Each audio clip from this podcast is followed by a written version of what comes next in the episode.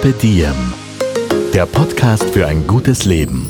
Niki Löwenstein und Holger Potje, jede Woche abwechselnd im Gespräch mit inspirierenden Menschen. Welche Rolle spielt ein bewusster Lifestyle für Sie? Woraus schöpfen Sie Kraft? Über Ernährung, Bewegung, Bewusstsein und Erholung.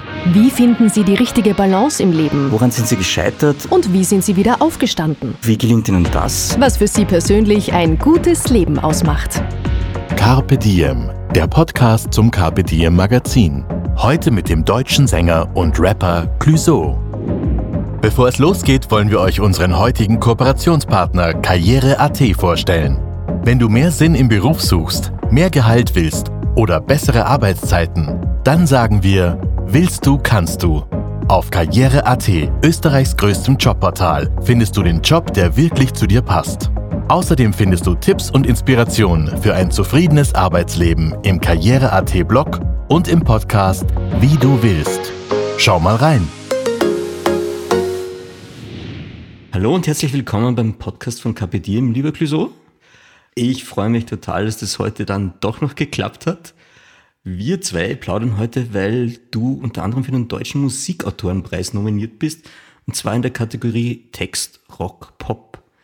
Jetzt würde ich gerne mal von dir wissen, welchen Stellenwert denn Preise und Awards in deinem Leben haben. Bist du da ein Mensch, dem das wichtig ist oder ist es eher wichtig für den Job oder hast du da ganz anderen Fokus? Also am Anfang quasi meiner Karriere war mir das nicht so wichtig, weil da waren andere Sachen wichtiger, überhaupt mal in irgendeinen Laden zu kommen, dort zu spielen oder live Leute für sich zu erspielen. Inzwischen weiß ich, dass es cool ist für mein Team und für alle und natürlich ist immer auch die Frage, wer noch mit dabei ist. Also manchmal sind auch einfach man macht es ja auch ein bisschen für die Kollegen. Und wenn man dann neben denen gewinnt, das ist auch irgendwie geil. Äh, nicht um die quasi auszuboten, sondern einfach, äh, dass man da auch weiß, dass man da auf einem ähnlichen Level mitspielt. So. Dann fühle ich mich natürlich gebauchpinselt. Und wenn es um, ja jetzt in dem Fall auch wirklich darum geht, ums Texten und Komponieren, dann finde ich es richtig, richtig geil, weil das mache ich wirklich sehr viel. Seit Anbeginn schreibe ich meine Texte selber, manchmal mit Freunden, aber eben habe über 300 Songs geschrieben oder so im Leben, auch für andere Leute mit. Cool. Bei uns im Magazin dreht sich ganz viel um ein gutes Leben oder wie man sein Leben ein bisschen besser machen kann. Und da sind Vorbilder ganz wichtig. Du als Musiker und, und Sänger bist ganz vielen, glaube ich, im deutschen Sprachraum ein Vorbild, auch durch deine besonderen Texte. Jetzt würde ich gern wissen, wie du da deine Rolle siehst. Siehst du dich als jemand, der für ganz viele Menschen Vorbild ist und sich danach äh, auch benehmen sollte, muss, weil ich habe jetzt gerade auch im Hinblick auf die 20er Jahre des neuen Jahrtausends nachgedacht. Die sind ja wirklich keine leichten Zeiten, muss man sagen. Wie geht's dir damit und ja, wie geht's dir mit der Vorbildrolle? Äh, ich versuche mir das ab und zu bewusst zu werden, ganz ehrlich, also ganz ehrlich gesagt. In erster Linie, die meisten Dinge, die ich mache, sind mir ein persönliches Bedürfnis. Irgendwann zuckt's dann und ich möchte irgendwas machen, mich für etwas einsetzen. Das finde ich immer cooler als gegen etwas außer jetzt äh, in der Zeit gerade, äh, wo man wirklich sich auch gegen den Krieg aussprechen kann. Und die Vorbildfunktion kommt dann über das Bedürfnis. Und manchmal muss ich mir richtig bewusst werden, versuche es mir klar zu machen. Und da haben mir manche Leute geholfen, manche Vorbilder auch. Also äh, Bono von U2 hat mal gesagt, äh, berühmt sein ist wie eine Art Währung, die kann man einsetzen. Das sage ich auch ganz oft den Satz. Und das versuche ich mir dann vor Augen zu führen. Ja, du hast eine Vorbildfunktion, du stehst in der Öffentlichkeit. Das fängt bei den Texten an wenn man sagen will, dass etwas scheiße ist, dass man nicht sagt, dass irgendwas schwul ist. Ähm, und das braucht auch Rückgrat. Das habe ich aber von Anfang an ehrlich gesagt gemacht und habe auch eine schöne Clique äh, von Leuten, die bei auch bei Lyrik oder auch bei äh, Statements immer sehr genau gucken, wie wir nach außen gehen. Hat man als Künstler die Verantwortung, auch äh, politisch abzulegen und zu sagen, okay, ich stehe da und da? Es ist eher so, dass ich oft als Künstler gefragt werde, ob ich persönlich auch einen Song nicht geil finde von mir selber und habe gemerkt, wenn ich das dann gesagt habe, dass Leute das beeinflusst hat und das fand ich nicht geil. Also, dass ich sage, es gibt den ein oder anderen Song, den ich vielleicht nicht so gelungen finde von den zehn Alben jetzt bald, die ich habe. So ähnlich sehe ich das mit Politik. So, ich will gar nicht so einfärben. Die Leute sollen gefährlich selbst entscheiden. Aber wenn es Richtungen gibt, dass ich sage, hey, äh, jetzt wird's mal Zeit, ein bisschen zu überlegen, welche von den Parteien ein schönes Umweltangebot haben, dann signalisiere schon, wo ich stehe quasi. Das mache ich sehr gerne. Aber ich würde den Leuten nicht vorschreiben, was sie wählen sollen, so auf keinen Fall. Und das ist jetzt auch umgelegt auf, also gerade jetzt die Situation, die wir haben im Ukraine-Krieg und so weiter. Hat man das Gefühl, man, man sollte sich dazu äußern oder ist das etwas, wo du sagst, okay, das machst du im Freundeskreis? Also erstmal quasi versuche ich nicht so viel Schiss zu haben. Es gibt Sachen, die ich einfach, äh, finde ich auch nicht schlimm, wenn man einfach mal sagt, was für ein Gefühl man hat. So. Und sagt, ich finde das, glaube ich, gerade das und das nicht in Ordnung. Jetzt auf die Situation ist es ganz klar, dass man sagen darf, dass man will, dass es aufhört, dass wir Frieden haben wollen und dass es ganz furchtbar ist, was gerade passiert. Ich habe persönlich eine Familie gerade aufgenommen. Wir wohnen jetzt Tür an Tür. Äh, eine Mutter mit zwei Kindern und äh, den Mann kenne ich persönlich, der ist noch in der Ukraine. Und wir haben jeden Tag Schiss um, um den und die Kinder haben Angst und wir versuchen hier einen normalen Alltag zu machen und das ist kaum möglich, weil über uns dieses Kriegsthema quasi äh, schwebt den ganzen Tag und man will einfach nur, dass es aufhört und hat auch Wut und Hass und ja und Verzweiflung so. Äh, also ich finde es ganz furchtbar. Wir haben jetzt vor kurzem bei einer Demo äh, mitgemacht in Berlin und da habe ich gemerkt, das hat einfach Leuten Hoffnung gegeben und mir auch ein bisschen Kraft gegeben. Aber äh, an, einem, an, anderen Tagen, wenn ich die Kinder hier sehe, wie sie auch anfangen, Nachrichten zu gucken, um herauszufinden, was demnächst passiert, weil ihr Papa da drüben ist, das ist ganz furchtbar. Das ist eine schwierige Situation für ganz viele, gerade im Moment. Ja. Auch, glaube ich, auch mit, mit Angst umzugehen, weil wir das in, in unseren Generationen, also Nachkriegsgenerationen eigentlich nicht so kennen, oder? Es ist jetzt zum ersten Mal so wirklich nah. Es ist zum, ja, zumindest äh, äh, so nah, dass, dass jeder irgendjemanden kennt auch. Also wir sind ja, äh, wir sind ja Nachbarn und äh, ich kenne auch russische Leute, die, die das nicht cool finden und äh, jeder kennt irgendwen. Äh, oder einfach, ja, wir sind halt so nah, dass es äh, einen quasi anders erwischt auf jeden Fall. Ich würde gerne auch äh, über das Thema Zuhause mit dir reden, aus, aus zwei Gründen, weil du einerseits einen ganz starken Bezug zu deiner Heimatstadt Erfurt hast, was mich total überrascht hat bei der Recherche und was ich dann gleichzeitig wahnsinnig schön fand auch, ja. Also Zitat, Erfurt ist sau cool, habe ich gelesen. Und äh, du hast ja auch noch tatsächlich äh, deine Liebe zu Erfurt im Song Leider Berlin verarbeitet, was ich auch wieder total nett fand. Und ich finde es doppelt schön, weil äh, ich für die Podcast-Produktion für die Deutsche Zentrale für Tourismus haben wir gemacht, wo wir den österreichischen Schauspieler eben nach Deutschland fahren, damit er den Österreichern Deutschland näher bringt und, und die Schönheit Deutschlands. Äh, das war der Simon Schwarz und Tour Podcast und da sind wir in einer Episode in Erfurt tatsächlich. Ja, wir waren hin und weg, also wir waren so, wow, wow, Krämerbrücke, ja, genau. Petersberg, ähm, ja, völlig verrückt, die Puppenspielerwerkstatt und wir sind da ganz geflasht rausgegangen. Jetzt würde ich gern wissen, was Erfurt für dich so special macht. Also ich glaube, in erster Linie ist es, weil ich hier geboren bin und das ist quasi wenn man Kind ist, ist einem das fast egal, wie es aussieht. Ob das nun quasi der Block ist oder ein schönes äh, altes Haus. Man findet die Gegend geil, wo man aufgewachsen ist. Und äh, das ist hier auf jeden Fall ein wichtiger Punkt. Das ist meine Heimatstadt. Und ich war hier in jeder Ecke, in jedem Hinterhof, äh, kenne hier auch jeden Laden. Inzwischen haben viele Leute in meinem Alter auch äh, eigene Läden und ich laufe hier rum und fühle mich einfach pudelwohl. Auch mein Bruder, der gegenüber wohnt. Und die Stadt selber ist einfach sauschön. Also wir haben hier einen Fluss, der sich durch die Stadt schlängelt und das sieht alles so italienisch aus. Viele alte Bauten, äh, die stehen geblieben sind, sind restauriert und es ist einfach ist unglaublich, wie schön das ist. Und ich hatte früher diesen Blick gar nicht, weil ich hing auf der Straße rum, viel mit, mit Leuten und wollte äh, Musik machen und äh, war in der Hip-Hop-Szene verwurzelt, habe auch die ein oder andere Wand besprüht und hatte gar nicht so den, den in dieser Betriebsblindheit gar nicht so den Blick, wie geil das eigentlich ist. So. Inzwischen komme ich so oft raus in andere Städte und muss auch oft nach Berlin und so. Äh, da freue ich mich immer zurückzukommen nach Erfurt. So total geil. Also das ist eigentlich schon ein Stückchen zu Hause für dich, oder? Das ist definitiv mein Zuhause. So. Ich muss mich manchmal auch verstecken, weil ich sehr bekannt geworden bin, aber kenne genug kleine Gassen, äh, wo ich mich verpissen kann, wenn es zu heftig wird. Und weiß dann auch beim Italiener, dass ich da hinten durch die Küche laufen kann. Und äh, und ist auch geil, weil ich in vielen Läden auch einfach anschreibe. Ich zahle am Ende des Monats. Das heißt, ich kann mich auch äh, äh verdrücken, wenn ich äh, keinen Bock mehr habe. Und dann bin ich einfach weg. Das ist doch schön. Das ist ziemlich geil. Jetzt kann man aber sagen, dein, dein Weg zum Sänger, der war ja nicht schnur gerade, sondern da gab es ja einige Slalomkurse und Ecken und Kanten. Äh, ich habe mich da jetzt bei der Recherche schlau gemacht und da ist es so, Schulzeit war schwierig, habe ich für mich notiert. Hauptschulabschluss gemacht, dann Friseurlehre, dann bei der Theorieprüfung durchgefallen. Fand ich total sympathisch. Aber ich frage mich, ähm, gab es für dich so einen Moment, wo dann, wo dann der Weg ein bisschen klarer vor dir aufgetaucht ist, wo du gewusst hast, okay, die Richtung wird's, ich werde jetzt Musiker, ich werde Sänger, ich drücke mich mit Musik aus. Gab es da so einen, einen Moment, einen entscheidenden? Ja, also hauptsächlich, das merke ich auch bei anderen jungen Bands, die Euphorie von den anderen. Mhm.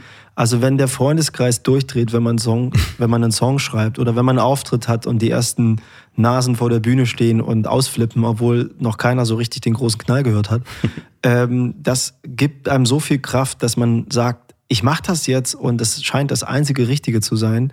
Es gibt keinen anderen Weg und es gibt auch keine Abkürzung, es gibt auch keine Viele haben mich immer gefragt, was ist eigentlich dein Plan A?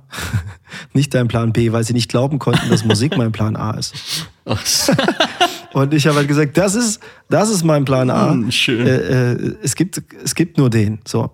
Und äh, deswegen, als die erste Euphorie kam und dann eben auch eigene Leute oder jemand mal ein T-Shirt von einem anzieht, was man gerade mal eben selbst gedruckt hat, mhm.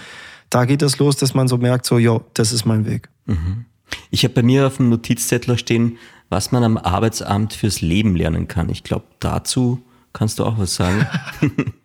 ja, dass, ähm, dass man schon selber gucken muss, für was man sich interessiert. Und äh, auf dem Arbeitsamt war ich jetzt damals äh, in so einem, das fing schon an in so einem, ähm, dass man sich an so einem Computer die Berufe ausdrucken musste, die zum Zeugnis passten. Und da ich wirklich nur einen Hauptschulabschluss habe, der hier nicht so, so viel wert ist, muss ich sagen. Äh, das wird einem auch in, in der Hauptschule schon auf die Stirn gedrückt von den Lehrern. Da kam eben nicht viel raus. So. Und das, was da rauskam, war nicht so meins.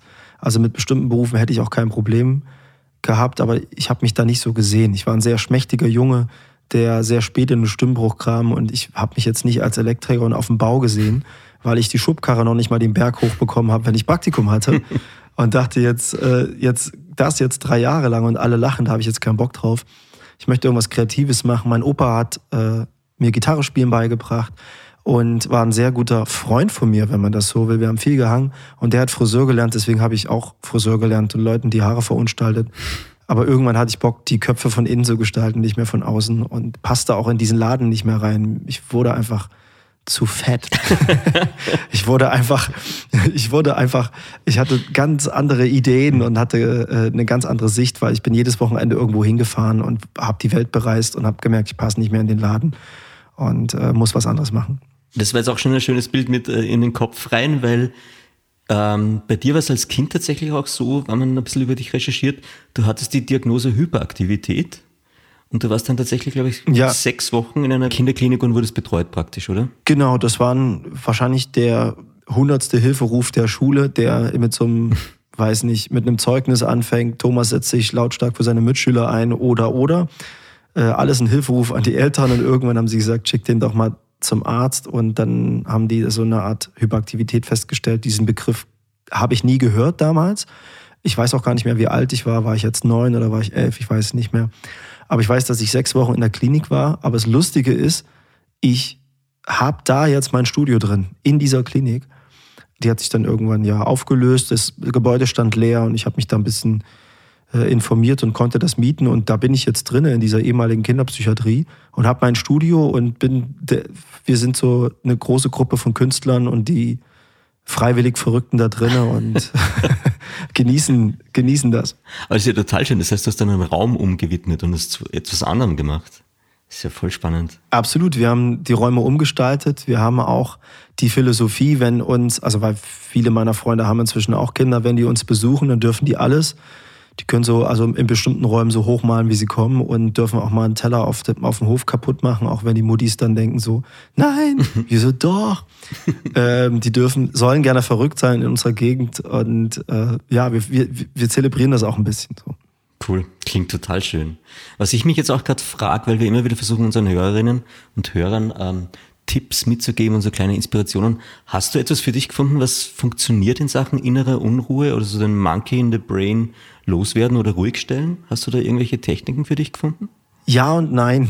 äh, ich bin da nicht so gut drin. Ich habe einfach nur Schwein, dass ich Musik mache. Und dadurch, dass ich eben auch viel für den Papierkorb mache, hat mich das dann schon beruhigt, die Stunde zu basteln. Ich hätte auch äh, in der Zeit, weiß ich nicht, irgendwas mit Kastanien bauen können oder an der Eisenbahn fummeln oder so. Jeder hat so sein, sein Hobby, was ihn so beruhigt. Mein Vater zum Beispiel, der pflanzt ganz viel im Garten rum, das ganze Jahr über. Der schafft es wirklich, Blumen zu finden, die auch im Winter blühen dass äh, wenn er da so seine Hände in den Boden gräbt, das ist überhaupt nichts für mich, aber ich sehe, dass, dass das Gleiche ist für ihn wie für mich die Musik. Ich freue mich am Ende, wenn ich natürlich einen Song lande, der auch gehört wird, aber es ist auch gar nicht schlimm, wenn ich nur auf dem Piano rumgeklimpert habe oder so oder auf der Gitarre. Yeah. Äh, sowas in der Art muss man für sich suchen. Dinge, die gar nicht so ein hohes Ziel haben, aber wo man merkt, dass die anderen kommen und einen mal da wegholen. So, ob, man, ob jemand nun kocht oder selbst wenn jemand putzt oder so, um, um sein Gehirn aufzuräumen, völlig okay. Das ist das, was wirklich beruhigt. Wenn man es schafft zu meditieren, dann ist das durchaus, finde ich, eine Tür, die sich nie wieder ganz schließt, die man immer wieder öffnen kann. Ich meditiere ab und zu mal so, äh, entweder mit einer App, Headspace, die ist sehr geil, die hat mir ähm, die Tochter von Grönemeyer tatsächlich gezeigt. Das ist ja super. Und weil äh, Herbert Grönemeyer die selber auch mal benutzt hat und die haben inzwischen viele Musiker, haben Headspace, mhm. ist ganz bekannt guidet einen so ein Typ dadurch oder kann man aussuchen, auch eine Lady. Und das finde ich, ja, finde ich ganz cool, mache ich vor Auftritten oft. Finde ich total schön, weil die auch immer wieder mal auftaucht bei uns im Podcast als Tipp. Die kann also tatsächlich was, ja, nachdem sie schon so viele Nennungen hat. Ich freue mich gerade, wenn man jetzt wieder, hoffentlich bald wieder mehr auf Tour ist, äh, wie versuchst du dich da gesund zu ernähren oder wie gehst du die Sache an, prinzipiell? Also eine Tour ist für mich die gesündeste Zeit ever, weil ich, ich mache jeden Abend zweieinhalb Stunden Sport auf der Bühne, okay. muss mich ein bisschen warm machen. Ich äh, lasse die ganzen Partys auf Tour weg, weil ich einfach gelernt habe, ich möchte nicht mehr mit nebst der heißeren Stimme, die eh heißer wird und bei mir eh schon so rau ist, da nochmal draufhauen abends. Ich mache das dann anders. Ich äh, gehe mal in Berlin verloren, wenn ich einen Promotag habe oder so. oder mache ein Spontankonzert und klebe dann an der Bar und erhalte mich mit Fans. Aber auf Konzerten spiele ich, bin ich wie ein Boxer. Ich spiele die Konzerte ich gehe in den Bus, ich beruhige mich, äh, versuche mich gesund zu ernähren und mache tatsächlich noch ein bisschen Sport neben den Sport und bin fit wie Sau, wenn ich von Tour komme. Geil. Mhm. Äh, ja, kann sogar sein, dass ich einmal auf Tour kaputt gehe. Oh Mann, und was? Vor Fitness. Ja, ja, ja. Sounds like. Ja. Was für einen Sport machst du dann? Oder gehst du dann laufen oder? Ja, so ein bisschen laufen, äh, bisschen, ach, so kleine Übungen, so einfach so, äh, bisschen so Liegestütze, Rumpfbeuge, bisschen Dehnübungen, äh, Mini-Yoga, irgendwas, was quasi einen so ein bisschen warm macht. So. Das mache ich dann in der Mitte des Tages. Genau, aber selbst mit, mit dem eigenen Körper trainieren praktisch. Also jetzt nicht mit Gewichten oder irgendwas, sondern dann tatsächlich mit dem eigenen Körpergewicht. Genau, mit eigenem Körpergewicht und habe manchmal auch jemanden dabei. Wir sind so viele Leute auf Tour, da sind immer mal zwei, drei dabei, die ein bisschen mehr Ahnung davon haben, die helfen mir dann. Mhm. Ähm, ich muss sagen, sonst im Alltag rostet das bei mir echt oft ein, dass ich sehr lange nichts mache, weil ich viel sitze und so viel passiert, dass ich dann die Kraft nicht übrig habe. Ich bin nicht so diszipliniert, wie das gerade klingt. Aber auf Tour äh, ist immer alles cool. Ja, die scheint ja dann für dich bestimmt zu sein, die Tour. Das ist dein Ding. Deswegen, deswegen würde ich gerne wieder auf Tour gehen. ja, ich freue mich, wieder fit zu werden. Wie soll das werden? Mich zerbröselt glaube ich, gleich beim ersten Konzert, weil wir es alle nicht mehr gewohnt sind. Oh Gott. Also ich freue mich auf jeden Fall. Ja. Und äh, suche auch teilweise wirklich mit Gerichte raus vorher, versuche gesund zu kochen, äh, habe einen Koch dabei, der, äh, ja, dann esse ich auch viel vegan und äh, vegetarisch so. Ansonsten esse ich auch gerne mal Fleisch hier. Ich habe jetzt gerade überlegt, wegen Musik machen und auf Tour gehen. Es startet ja, glaube ich, Sing meinen Song auch, die neue Staffel, und da bist du dabei. Da bin ich dabei tatsächlich. Obwohl ich mich sehr, sehr lange gewehrt habe, muss ich sagen. Ja, aber ich finde, also ich glaube, sie hat zumindest sehr viel Erfolg jetzt in, in den letzten Staffeln schon gehabt. Und ich fand sie dann immer wieder mal spannend. Also ich habe selber teilweise geschaut und dachte, da kommt mal was sehr, sehr Nettes raus. Also absolut. Ich habe das Format schon immer gemocht. Ich hatte nur immer das Problem, dass ich dachte, wenn ich ein Album noch nicht fertig habe, äh, stehe ich so ein bisschen unter dem Schatten einer TV-Produktion und mich wären alle Nerven, wenn das Ding rauskommt, dass ich doch hoffentlich meine Platte fertig habe. Und ich wollte mein Werk nicht so beeinflusst sehen. Deswegen habe ich äh, äh, quasi immer abgesagt, gesagt, ich bin gerade mitten im Mind-Setting in meinem Album und das hat Vorrang und alles andere kommt später. Jetzt habe ich mein Album fertig gehabt und habe gesagt, ja, ich würde mit dich, also sogar ein Jahr eher hatte ich schon mit den Gedanken gespielt und wir haben uns ein paar Mal getroffen, unterhalten. Manchmal, wenn ich Ausschnitte gesehen habe, dachte ich so, heul mein Song, warum heulen die da alle rum? wenn man aber da ist, und ich, ich war ja jetzt da, man sitzt halt wirklich dort unter Musikern und Kollegen und im besten Fall schätzt man sich gegenseitig. Das war in meinem Fall auf jeden Fall so, dass wir alle Respekt äh, voreinander hatten und äh, uns auch sehr nahe gekommen sind in dieser Zeit. Und plötzlich singt jemand auf eine sehr gute Art und Weise einen Song, der einem viel bedeutet. Ähm, in meinem Fall zum Beispiel Gewinner. Der Song wurde auf, äh, hat meine Familie gewollt, dass der auf der Beerdigung von meinem Opi gespielt wird. Das wollte ich gar nicht, aber die Familie wollte das und äh, der ist durch tausende Konzerten aufgeladen und viele, viele schöne Momente und war mein erster großer Hit und dann so eine Situation. Und wenn jemand das dann gut macht, dann, dann äh, kann man sich ein Tränchen nicht verdrücken, muss ich sagen. Aber wir haben sehr, ja, sehr unkokett und sehr cool geweint in der Sendung. Ja, Gott sei Dank, Gott sei Dank habt ihr es geschafft, ja. Ach nett. Ja, mit Würde. Wir haben mit Würde, mit Würde geweint, ist schön. Du, äh, da wären wir auch schon beim Thema Freundschaft, weil mir aufgefallen ist, dass du ja, also zwei Freundschaften waren für mich total spannend. Einerseits mit dem Autor Benjamin von Stuttgart-Barre und dann mit Udo Lindenberg. Ja. Magst ja. du da kurz erzählen, wie es dazu kam und was für dich gute Freundschaften ausmachen, woran man die erkennt? Ja, also erstmal haben die alle auch einen äh, Bezug zueinander. Benjamin und Udo kennen sich sehr, sehr gut. Äh, Udo hat äh, Benjamin auch mal gerettet in der Phase, wo es ihm nicht so gut ging. Dadurch haben wir uns auch kennengelernt, weil er auf dem, bei der Preisverleihung von Udo Lindenberg war. Da habe ich ihn getroffen zum ersten Mal. Und später hat er dann gefragt, ob ich mit auf eine Buchreise kommen würde. Und die war absolut Rock'n'Roll, also eine Lesung von Benjamin von Stuckrad-Bacher ist Lesung, Freestyle und Rock'n'Roll-Konzert in einem.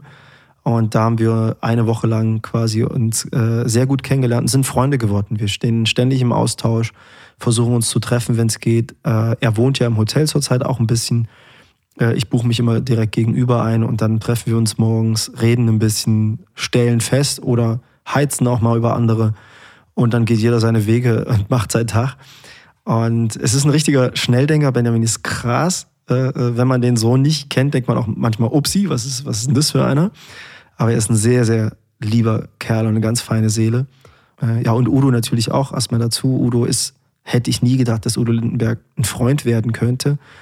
Und er ist ein Freund von mir geworden. Wir fragen auch, wie es uns gegenseitig geht und äh, checken, wer was rausbringt, gratulieren uns und besuchen uns. Äh, wenn ich in Hamburg bin, gehe ich definitiv ins Atlantik und sage ihm Hallo.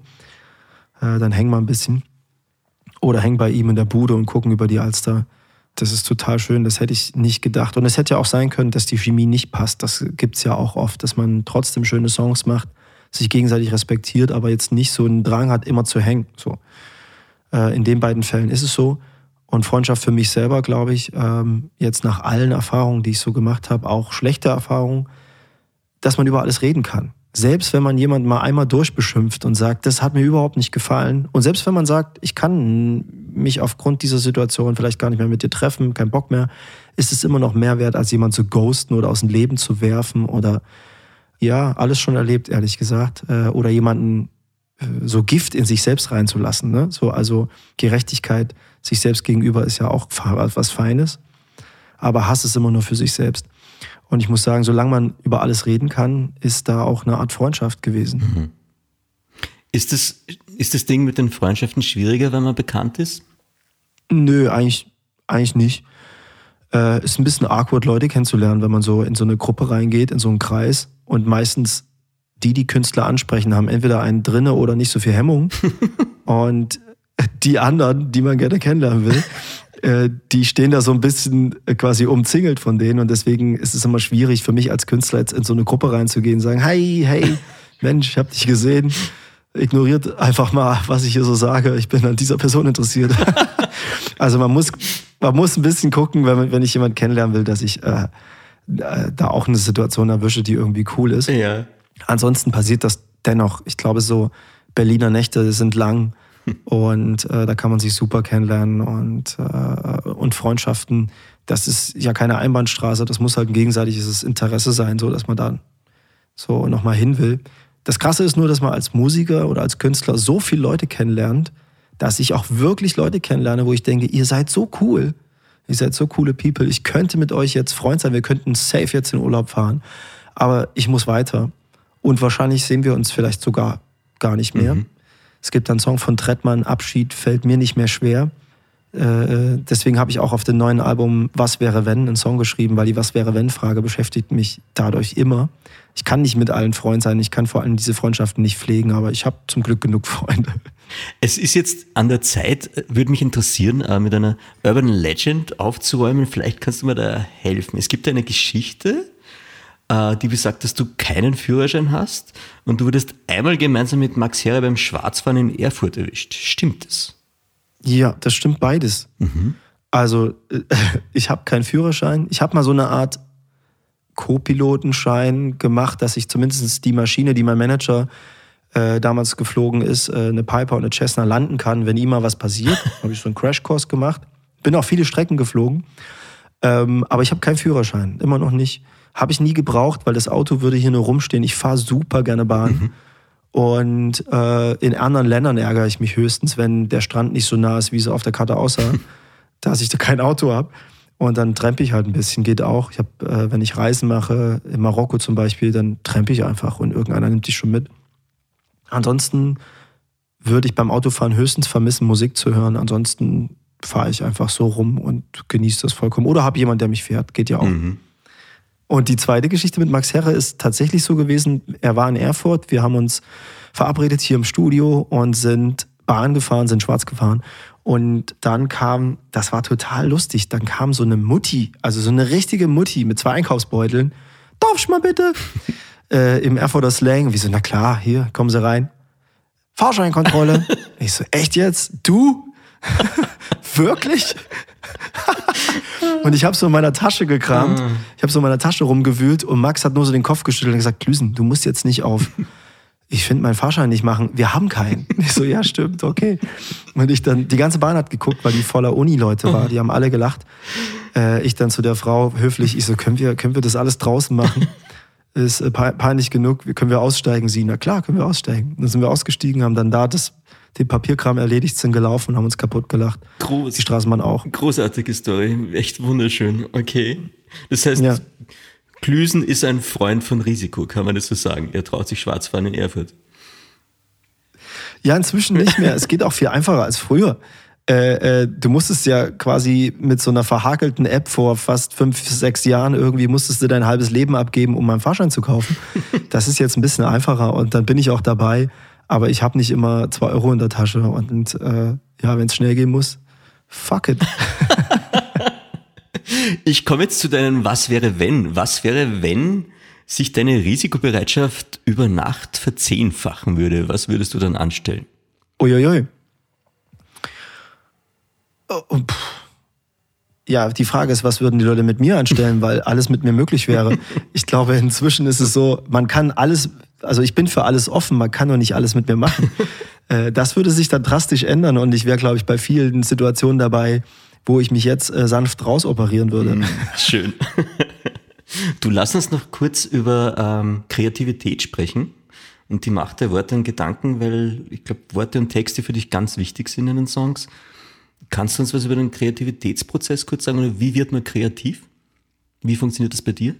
Die, also dieser Spruch Not macht erfinderisch das äh, ist auch in der Musik genauso. Wir treffen uns irgendwo und die Not ist, dass wir nicht viel Zeit haben und jetzt irgendwas kommen muss. Und dann muss man halt überlegen, wie man da hinkommt. So, ob ich nun ein Gedicht lese, vielleicht die erste Zeile lese, eine zweite dazu schreibe und die als erste verwende oder ob ich die Zeitung aufschlage, mir zehn Wörter raussuche, die ich geil finde oder sage, Break, wir müssen was essen und uns unterhalten. Wie geht's hier eigentlich? Weil ich glaube, wir kennen uns gar nicht bei einem Feature äh, irgendwie muss man versuchen, da was draus zu machen. Ich bin sehr, sehr, sehr offen und habe, wenn ich im Studio bin, oftmals die Filter komplett rausgenommen, dass wirklich manche Leute sagen, wovon redest du eigentlich, wenn ich einen Text schreibe? Weil ich nicht so der Typ bin, der sagt, ich schreibe einen Text über, sondern ich suche Sätze, die strahlen und singe auch lieber alles erstmal ein, ob das nun zueinander steht. Zweite Strophe muss keinen Sinn machen zur ersten und so weiter. Mhm. Und dann vergeiler ich das, glaube ich, nur. Das macht es so ein, aber auch so schön begehbar, wenn man so einen Song von mir hört, für einen Clouseau-Song, ist der nicht so zu eindeutig, weil ich auch einfach mal im zweiten Satz nicht mehr auf den ersten eingehe, wenn ich Bock habe. das hält mich selber bei Laune einfach. Ansonsten, ich kann chronologisch schreiben, aber es langweilt mich manchmal. Bist du auch jemand, wenn du, also bist du A jemand, der sich Ziele formuliert und, und vornimmt und die erreichen will? Und visualisierst du die Dinge dann auch oder wie gehst du Dinge an, wenn du etwas unbedingt erreichen willst? Ja, das ist das Problem. Das Leben ist halt nicht in Time. Du hast die geilste Idee auf der ganzen Welt. Wenn, selbst wenn du einen Urlaub willst und du suchst dir irgendwie ein halbes Jahr irgendwas raus für irgendeine Insel und hast alle schon begeistert, die mitkommen sollen und dann merkst du, ach, glaube ich, hab Bock, ich bleib zu Hause irgendwie die paar Tage hier. Und also das Leben ist halt anders irgendwie, das ändert sich also mit den Bedürfnissen so. Und ich habe ich hab Ziele, ich kann die total schnell verwerfen, wenn die Stimmung nicht mehr dazu passt. Äh, es ist nur echt ein Problem, dann Leute zu finden, die genauso ticken. Äh, habe hab ich kein Problem, weil ich mit vielen Kreativen umgeben bin, denen es genauso geht. Mhm. Deswegen konnten auch viele von den Kreativen, die ich kenne, mit der Pandemie umgehen, weil einen Plan zu haben, und dass es am Ende nicht so funktioniert, wie man sich das vorgestellt hat, ist eigentlich unser Alltag von Anfang an gewesen. Mhm. Deswegen konnte ich mit vielen diese Zeit einfach super überbrücken. Ah, das war die Idee, auf Tour zu gehen, klappt nicht. Na gut, machen wir halt was anderes. Ja, ja, verstehe. Lass uns noch, weil wir sind jetzt schon wieder fortgeschritten und am, am Ende unseres Podcasts kann man immer Fragen, die das Leben stellt, aber davor hätte ich noch einen Themenkomplex, den ich sehr spannend finde und das ist das Dasein auf der Bühne, da fragen sich ja immer ganz viele Leute, wie es einem Sänger geht wenn er da oben steht. Und mich interessiert dann immer besonders, was dir da durch den Kopf schießt, wenn da jetzt Tausende von Menschen vor dir stehen und nimmst du die wahr, die Menschen überhaupt? Oder die Masse vor dir? Oder wo bist, wo, wo bist du da in dem Moment? Weil ich glaube, das ist ein ganz, ganz spannender Ort. Kenn ich die? Ja. Kennen wir uns? ähm, ja, also es gibt, also man hat, also ich habe auf jeden Fall random Gedanken da oben, richtig, richtig durch den Fleischwolf irgendwie, dass sie wirklich Sachen reinfliegen wie halt im richtigen Leben, wo du denkst, das kann nicht der Ernst sein, dass du gerade daran denkst. Aber es gibt auch, ähm, ich, ich arbeite auch, ich bin da auf Arbeit tatsächlich. Mhm. Und meine Arbeit besteht darin, die Leute zu befreien, so wie so ein Schamane. So. Deswegen spiele ich auch Hits, äh, weil ich liebe das, wenn sich Leute durch meine Musik entladen und sich Songs durch das Leben, ihr Leben aufgeladen haben und am Ende die Leute auch den Personenkult vergessen. Mhm. Ich merke dann irgendwie in der Mitte des Konzerts, Jetzt finden sie mich nicht mehr geil. Jetzt finden sie das Konzert geil. Das ist ein super Moment. Mhm. Äh, da drehe ich auch gerne mal das in ihr. Ich habe so zwei Kopfhörer drin. Äh, bei Chicago zum Beispiel, weil den hebe ich mir immer ein bisschen auf. Mhm. Das ist ein alter Song von mir. Äh, und dann drehe ich das in ihr leise. Und dann höre ich nichts mehr auf dem Ohr und sehe nur noch so diese Masse und diesen Teppich vor mir von Tausenden von Leuten wabern. Das ist ein echt geiler Moment. Ansonsten arbeite ich die ganze Zeit. Ich versuche so wie so Brandsätze zu setzen, so ganz kleine Leute anzu, naja, anzuzünden, dass der Funke überspringt und guckt dann eher so auf, wie so Lichtgestalten. Guck so, der ist auffällig und, und, oder die und das ganze Umfeld ist noch nicht so richtig da, aber begeistere ich sie und ihn. Und da hinten, die habe ich jetzt noch nicht so erwischt, die hole ich mal ein bisschen ran und am Ende burnt halt der Laden. Aber ansonsten kann alles sein. Also so habe ich das Bügeleisen angelassen, ist jetzt kein Gedanke, den ich jemals hatte. aber so, sowas Banales auf jeden Fall kommt auch rein. Schön, aber das heißt dann tatsächlich, während den Konzerten gibt es so Leuchttürme, die dir in der Masse auffallen und die willst du dann anzünden, einschalten. Ja, genau, das ist so wie im richtigen Leben, so wo man merkt, so ja, der mobilisiert hier die ganze Truppe oder sie. Und wenn ich die für mich begeistern kann, dann habe ich den ganzen Mob gleich mit. Das ist so ein Feeling erst, so ein Bauchgefühl. Mhm. So, oder man merkt halt, die habe ich jetzt vernachlässigt. Ich bin immer nach links gerannt, weil die Bühne da ein bisschen weil mehr Licht ist oder ich besser höre oder so. Jetzt muss ich auch mal auf die rechte Seite. das ist so, mein Ziel ist es wirklich, alle mitzunehmen und den allen einen schönen Abend zu machen. Die haben ja ihr Leben verplant dafür und dann haben wir alle einen geilen Moment so. Ich finde es total schön, weil meine Frau mir erzählt hat, dieses München, dass sie dich einmal gesehen hat und du warst der Vorgruppe von den Fantas noch, aber es ist ewig her. Und sie meinte, ja. sie meinte halt, dass äh, wie Clouseau auf der Bühne war, dann ist halt die Party abgegangen und da waren alle wirklich am Grooven und am Tanzen und danach waren die Fantas dann fast so ein Letdown. Das heißt, die konnten bei Weitem den Vibe nicht halten, was ich total faszinierend fand, nur von der Erzählung schon. Das ist ein schönes Kompliment. Absolut. Aber so ist es, also auf, auf jeden Fall ist es so, dass ähm, ich sowohl in der Musik ins Risiko gehe, also ich lasse auch gern Sätze da oder auch da private Sachen da. Ich werde jetzt nicht namentlich äh, äh punktgenau, aber ich versuche schon autobiografisch etwas dazulassen und ein Risiko einzugehen und nicht zu überlegen zu sehr, was könnte jetzt dem Fan draußen gefallen, weil wenn man den Leuten hinterher rennt, rennen sie auch irgendwann weg. Und genauso mache ich das mit der Band. Wenn ich weiß, dass gleich eh ein Hit kommt, kann ich ja auch davor ein bisschen fordern. Man kann ja den Fan hinten raus erziehen. äh, äh, dann spielt man vorne mal einen Hit und man kann es aber auch umgedreht machen, dann belohnen. Und dazwischen ist auch ein bisschen Party für die Band. Aber irgendwie geht das System total gut auf, wenn die merken, dass wir da oben Spaß haben. Ich habe jetzt zwei Leute aus Österreich, äh, Marlene Lachersdorfer und René Mühlberger, ein Produzent auch, in meiner Band die auch immer viel Energie mitbringen. Marlene ist äh, echt Wahnsinn auf der Bühne, wie viel Energie sie hat. Die gucke ich nur kurz an und dann äh, äh, tanzt sie schon und bewegt sich. Es ist total toll. Ich habe genau solche Leute auf der Bühne. Tim Neuhaus, mit ihm spiele ich seit über 20 Jahren. Und wir haben uns noch nie gestritten im Leben. Das ist total witzig, weil es so ein fröhlicher Typ ist, wenn ich, der grinst mich an, wenn ich mich umdrehe. Ich kriege so viel Energie. also uns zuzugucken, ob wir nun proben oder spielen, das fetzt schon auch. Du, ja, komm voll gerne wieder mal in Österreich vorbei. Ich glaube, wir freuen uns alle. Das mache ich tatsächlich. Ich bin äh, beim Amadeus Award nominiert. Ich fahre jetzt bald nach Österreich und äh, Tatsächlich, gucke, wirklich? Du bist beim Amadeus Award vor Ort? Ja, mit, mit meinem Album. Mhm. Album bin ich da irgendwie zu Gast. Und äh, da ich wirklich viele Connections habe, also der Nikodem aus Wien hat meine Platte mhm. gemastert. Äh, Tobi Kuhn, ein Produzent von Tanzen, ist äh, nach Wien gezogen und in der Villa quasi macht der Musik mhm. und äh, wie gesagt, die zwei aus der Band und habe Deco Music, haben Flugmodus produziert, die sitzen auch in Wien. Die treffe ich alle, das wird eine lustige Hofpause. und auch so, wie gesagt, bin ich da nominiert und deswegen fahre ich mal hin. Mattea ist da. Ja, ich glaube, also, also Amadeus Awards in, in Wien sind immer ganz gut besucht von den österreichischen Künstlern. Wenn dann Deutschland auch vorbeischaut, ist das doppelt schön. Auf jeden Fall. Da gibt's auch, ich tausche mich da auch echt gerne aus und wir Deutschen gucken sehr sehr gerne auf, äh, was in Österreich passiert, weil äh, der, der Kunstansatz da noch ein bisschen größer ist. Die Deutschen wollen immer alles so genau machen und einen Hit landen. Ist auch ein größeres Land, da kommt auch mehr rum. Aber die äh, Österreicher, da, da ist einfach eine andere Geschichte drin und das ist manchmal so geil, edgy oder dadaistisch oder einfach äh, ähm, artifiziell. Das macht total Spaß, ist sehr inspirierend. Clüso, Apropos inspirierend, hast du noch Lust auf Fragen, die das Leben stellt? Ja klar. Ganz kurze kleine Fragen. Ähm, eine ist, welche Erkenntnis hat dein Leben verändert?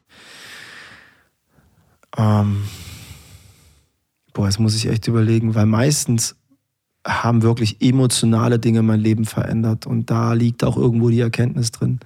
Das war das, was ich eben meinte. Wenn selbst wenn man also eine Erkenntnis zum Beispiel wenn ich Musik mache, betrachte ich das wirklich als einen Schlüssel für tausend Türen, die ich in Zukunft öffnen kann.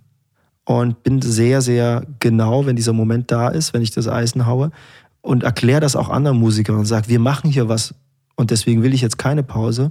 Das wird uns in Zukunft Türen öffnen. Ihr wisst doch noch gar nicht, was passiert mit dem Song. Äh, lass uns jetzt einfach noch ein bisschen in Mehrleistung gehen. Ich weiß, dass es wirklich passiert. Ich träume mich von Stück zu Stück, aber die Stücke haben ja auch wirklich mein Leben schöne Situation bereitet.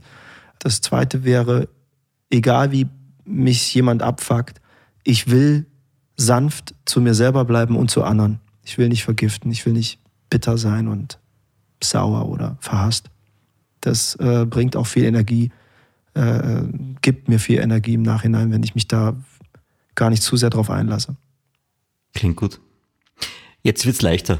Ähm, Yoga oder Kickboxen? Weder noch. Ich würde Kickboxen gerne ausprobieren. Ich suche nach der Sportart, die mir Spaß macht. Vielleicht ist es Tennis, so Rennen und Stoppen oder so. Hm. Ich ähm, habe in meinem Umfeld wirklich Leute und sehr nah an mir, die Yoga machen. Und es, es, es löst sich einfach kein Endorphinchen, auch beim Joggen nicht so richtig. ich brauche noch, ich brauch noch die passende äh, Sportart. Ich weiß nicht, ob es Kickboxen ist. Äh, ich muss ja ab und zu vor die Kamera. So, da hätte ich ungern blaues Auge. Also ein Aufruf an alle Hörerinnen und Hörer da draußen. Wir finden eine Sportart für Clusol. Wir schaffen das. Sehr gerne. Ja, sagt mir was, sagt mir was, was gleich Spaß macht. Nächste Frage. Eastwood oder Westwood? Also Clint oder Vivian? Oh, wer kam denn auf sowas? Hm. Vivian kenne ich gar nicht. Kenne ich die? Vivian, Vivian Westwood, Designerin? Ich gucke einfach nach. Okay. Ich gucke einfach ja, schau mal schnell. Ist nicht mal. Sehr exaltiert. Ja, ist nicht meine Mode, aber äh, auf jeden Fall eine coole Figur. Mhm. Jemand, der der auch scheinbar mit Würde altert. Ja. Ähm, sehr punkig. Äh, und Clint Eastwood, muss ich sagen, es gibt wirklich so Spätwerke von denen, die ich wirklich feiere. Mhm. So, äh, Finde ich total geil. Politisch nicht so, Mhm. habe ich gemerkt. Mhm. Äh, aber so in den Filmen hat er doch immer eine geile Message und die Spätwerke finde ich ziemlich fett. Nächstes, ready? Ja. Das lyrische Stenogrammheft von Mascha Uiuiui. Kaleko. Ich habe mir sagen lassen, ein Talisman für dich. Ich habe ein Talisman, Mascha Kaleko, das lyrische Stenogrammheft von, na, was ist denn das für ein Verlag eigentlich? Rororo oder so. Dreimal R-O-R-O-R-O. Ich habe dieses Buch immer dabei, wenn ich auf Reisen bin. Ich kenne es eigentlich quasi auswendig. Ich bin totaler Mascha, Mascha Kaleko-Fan und wühl da ab und zu drin rum. Ich kriege immer Angst, wenn ich es nicht eingepackt habe. Äh, weil ich glaube, meine Reisen wären besser. Ich bin da aber, glaube ich, wenn es dabei, wenn ich es dabei habe. Aber jemand saß mal am Tisch neben mir und war traurig und dann habe ich ihm äh, ein zehn Jahre altes äh, Buch geschenkt, nämlich genau das. Und Stucki hat gesagt, das kannst du nicht machen, Klüsten. und habe mir am nächsten Tag das Buch nochmal gekauft und seitdem habe ich das von Stucki, äh, ja, habe ich immer dabei. Wunderschön, klingt echt nett. Du, in welchen Situationen vergisst du alles um dich herum? Gibt so Momente? Ja, tatsächlich äh, in allen Situationen, die mir Spaß machen. Das ist, das ist auch ein bisschen das Problem bei Kreativen. Der nächste Reiz ist der geilste Reiz und wenn ihm was Spaß macht, dann kennen sie kein Ende. Und genauso geht's mir auch, wenn ich in irgendwas drin bin, dann check ich nicht mehr die Prioritäten. So, dann kommt jemand und sagt, das ist aber trotzdem wichtig, dass wir jetzt loslaufen. Das geht Udo genauso. Ob wir beim Deutschen Radiopreis sind und alle schon drin sind, wenn er eine Geschichte erzählt, dann muss die zu Ende erzählt werden. und das hat man oder man hat es nicht. Äh, Ich habe auf jeden Fall das gleiche Problem und das gleiche Talent wie Udo, dann einfach in dem Moment so einzutauchen, dass mir alles egal ist. Woran erkennen andere deine Eitelkeit? Ähm, wenn ich zum Beispiel nichts für meine Haare dabei habe, ich hab, ich, ist mir scheißegal, was ich da reinschmiere, aber irgendwas schmiere ich gerne rein. Und wenn ich nichts dabei habe, frage ich dann einfach drei, vier Leute so und manche Freunde so, ey, geht's noch? ja, ja, ich brauche irgendwas, ich brauche irgendwas. Ähm, ansonsten Eitelkeit ähm, ist bei mir sehr ambivalent. Da bin ich Wechseltarier. Sehr schön. Mal so, mal so. Ich also manchmal bin ich so uneitel, dass es gar nicht klar geht. Manchmal bin ich richtig eitel. Dann laufe ich auch am Auto vorbei und schiel rein und zuppel mal an den Haaren und guck so. Oder im Schaufenster gucke ich dann, was ich anhabe und denke, es läuft, läuft bei dir. Super, schön. Was wärst du als Duft? Als Duft. Chanel Egoist. Ah, spannend. Sehr spannend, okay. Ich kenne, ich habe einen Freund, der tatsächlich dasselbe performt hat. Lustig, okay. Ja, ich mochte das auch. Ich mochte das auch und ich finde den Namen aber auch Programm. Ja. Also insofern, Super. das wahrscheinlich. Was wärst du als Zahl? äh, entweder eins oder tatsächlich, wie geht's mir wie vielen so, dass ich, dass ich die sieben auch cool finde. Es ist einfach so, es ist einfach, es sieht cool aus auch, die sieben. Okay, aber es ist wirklich die Optik. Es ist jetzt nicht eine Geschichte dahinter, sondern die Optik der Sieben. Nö, überhaupt nicht. Also die reine Optik so. Ich finde irgendwie so, eine Acht ist halt so diese zwei Kreise irgendwie und äh, ja, alle haben irgendwie einen Strich zu viel, aber die sieben ist so straight irgendwie so. Und in, egal in welcher Schreibweise, auch mit dem Strich in der Mitte oder ohne, ich finde, die sieben sieht gut aus. Apropos gut aussehen, zwei bis drei Dinge, die man bei einem First Date nicht machen sollte. Für alle, die da jetzt gerade Single draußen sind. ja, aus dem Restaurant laut rauslatschen und die Tür zufallen lassen, wenn die Person quasi hinter ihm ist. Also ich finde, so ein bisschen oldschool Türen aufhalten oder auch mal einen Stuhl beiseite rücken, auch wenn es ein bisschen drüber ist. Ich mag das. Ich finde es irgendwie geil. Ich fühle mich auch wohl in der Rolle. Also das tue ich nicht nur für die Person, ich finde es auch cool einfach, äh, äh, das zu tun. So, Es ist einfach für beide ein totaler Win-Win. Und äh, glaube ich, so Handy einfach mal ausmachen, äh, es hilft auch. So. Schön. Wir haben zwei klassische Fragen. Die eine ist, was macht ein gutes Leben für dich aus? Was braucht es? Spontanität, helle Räume. Das habe ich früher vollkommen unterschätzt. Um Musik zu machen, kannst du mich auch in den Keller sperren und da wird auch was Gutes bei rauskommen. Aber um Energie zu tanken, äh, habe ich jahrelang quasi in irgendeinem Loch gewohnt und bin da rückwärts rein und rückwärts wieder raus gekrebst irgendwie. Ich habe wirklich gemerkt, wenn du einen großen Raum hast und wenn du es mit Ordnung nicht hast, dann hab zwei große Räume und Müll ein zu und lass einen sauber. das macht was mit dem Kopf. Ich habe hier äh, einen großen Raum, da gibt es keinen Fernseher, es gibt äh, ein Piano, das steht da drin, wenig, wenig. Äh, ich habe nie einen großen Schrank, habe ich noch nie besessen, mhm. Äh, weil ich gerne umräume und finde eher Regale, kleine oder Sideboards cool. Und das macht echt was. Ein lichtdurchfluteter Raum ist Lebensqualität. Das unterschätzen echt viele. Ja, macht ein gutes Leben aus. Und ich gehe gern in die Sauna. Schöner Nachsatz. Gibt es ein Sprichwort oder Zitat, äh, das dich schon länger begleitet, das immer wieder mal aufpoppt in deinem Leben? Oh, ich bin eigentlich ein Wandel des. Ich kann ständig irgendeinen Spruch raushauen, deswegen ähm, haben ist besser als brauchen. Ich habe schon Besseres gelöscht, wird im Studio auch sehr gern verwendet. ja, lass, lass machen, ich habe schon Besseres gelöscht. äh, und was, als, was man als Künstler, aber viel mehr als Manager drauf haben muss, ist super Idee, falscher Zeitpunkt. Schön. Alles schön, alles sehr schön, super. Allerletzte Frage, was war die schönste Frage, die dir je jemand gestellt hat? Oh, das ist, das ist schwierig. Ähm, Hoffentlich. Ja, es ist schwierig, weil ich fand, äh, also jetzt, wir hatten zum Beispiel ein schönes Gespräch, da waren wirklich schöne, also jetzt äh, kein Geschleim, aber schöne Fragen dabei, äh, weil ich dann wirklich überlegen muss. Und da, darum geht's. Wenn mir eine Frage gestellt wird, wo ich überlegen muss, dann ist es schon eine gute Frage weil alles andere wurde mir schon gestellt und kann ich einfach so runter, mhm. runter rappen. Okay, cool. Du, wir haben es eigentlich geschafft. Vielen lieben Dank für deine Zeit, Clüso. Sehr, sehr gerne. Sorry für die Anlaufschwierigkeiten, aber sehr gerne, hat äh, sehr viel Spaß gemacht.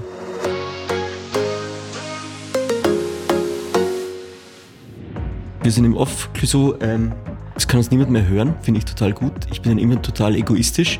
Ich habe jetzt noch eine Frage an dich und zwar, ich habe uns eine imaginäre Zeitkapsel mitgebracht. Die stelle ich da jetzt vor dich, du kannst sie sehen, ich weiß es. Okay. Und du kannst da was reinlegen und wir machen die in 30 Jahren wieder auf. Oder wir schießen sie ins All. Wir haben zwei Optionen. In der 30 Jahren Variante da lassen heißt, du schaust wieder rein oder wir schießen sie ins All, dann ist es für alle Menschen da draußen. Boah, ich wollte das schon immer mal machen. Äh, ich, ich wollte das wirklich schon immer machen. Irgend so ein Ding vergraben. Ich finde Vergraben erstmal cool, weil ich glaube, ich, ich weiß nicht, ob ich so viele Jahre aushalte, aber ich, ich finde die Option geil, dass ich mal ran kann. Deswegen finde ich Vergraben erstmal besser, aber für alle zugänglich ist auch cool. Keine Ahnung, was tun wir da rein? Hast du, hast du ein Beispiel? Was hast du schon, was würdest du denn reintun? Und ich sag dir dann, was ich reintue. Das ist total unfair, weil ich tatsächlich mich immer da rausrede, indem ich andere Leute frage, was sie reintun. Aber es geht los von Tagebüchern bis, bis zu Remindern von, äh, okay, äh, merkt ihr das in 30 Jahren hoffentlich auch noch? Das war wichtig, das habe ich gelernt. Also auch auf die Gefahren, dass es nicht funktioniert, ja. aber mein Handy ist wie ein Tagebuch. Ich habe so viele Notizen. Äh, also ich trage sämtliche Sätze, wenn ich irgendwo bin und jemand haut einen geilen Satz raus. Oder ich lese was in einem Buch, die Geschäfte klotzten auf die Straße oder so, mhm. das Henning Mankell neulich. Mhm. Dann ähm, schreibe ich das erstmal auf. So sammel, sammel, sammel. Äh, gar nicht, um es zu benutzen. Ich habe irgendwie den Tick, ich schreibe das einfach gerne auf und da ist so viel Zeug drin. Und Sprachmemos sind richtig, da habe ich tausende. Ich habe tausende Sprachmemos und ich habe die heimliche Leidenschaft unter uns. Ich sammle Taxifahrer. Was? Wenn die cool labern, ich sammle Taxifahrer per Sprachmemo. Du, schneid, du schneidest die mit, oder? Das ist während der Fahrt. Ich schneide die mit und ich frage die aus. Und es ist scheißegal, was die für eine Gesinnung haben. Ich, ich, ich rede denen so zu, dass ich alles rausbekomme. ich finde es richtig geil. So, ja, Mann, erzähl, erzähl, erzähl. Und ich habe ein paar richtig geile Exemplare gesammelt. Die sind richtig cool. Äh, äh, also von habe alles dabei. Von den liebenswertesten Leuten bis zu verbitterten Freaks, alles dabei. Und ich freue mich jedes Mal. Ähm, ja, darf man wahrscheinlich gar nicht. Ich darf ja das auch nie verwenden. Aber das ist da drauf und das packen wir in die Zeitkapsel. Shit, ich würde die Taxifahrer-Sessions wirklich gerne hören. Ich glaube, die klingen echt gut. ja, es sind echt ein paar geile dabei. Ich bin richtig stolz auf ein, zwei Sachen, die ich da habe. Mehr von Carpe Diem gibt es auf Soundcloud, Apple Podcasts, Google Play oder Spotify. Jetzt abonnieren und liken. Wir freuen uns über eure Kommentare und sind direkt über podcast.carpediem.live erreichbar. Das Carpe Diem Magazin erscheint alle zwei Monate. Besucht auch unsere Social Media Portale auf Facebook, Instagram und YouTube und unsere Website carpediem.live. Carpe Diem, der Podcast für ein gutes Leben. Nächste Woche Niki Löwenstein im Gespräch mit der Hypnosetherapeutin Ursula Neubauer.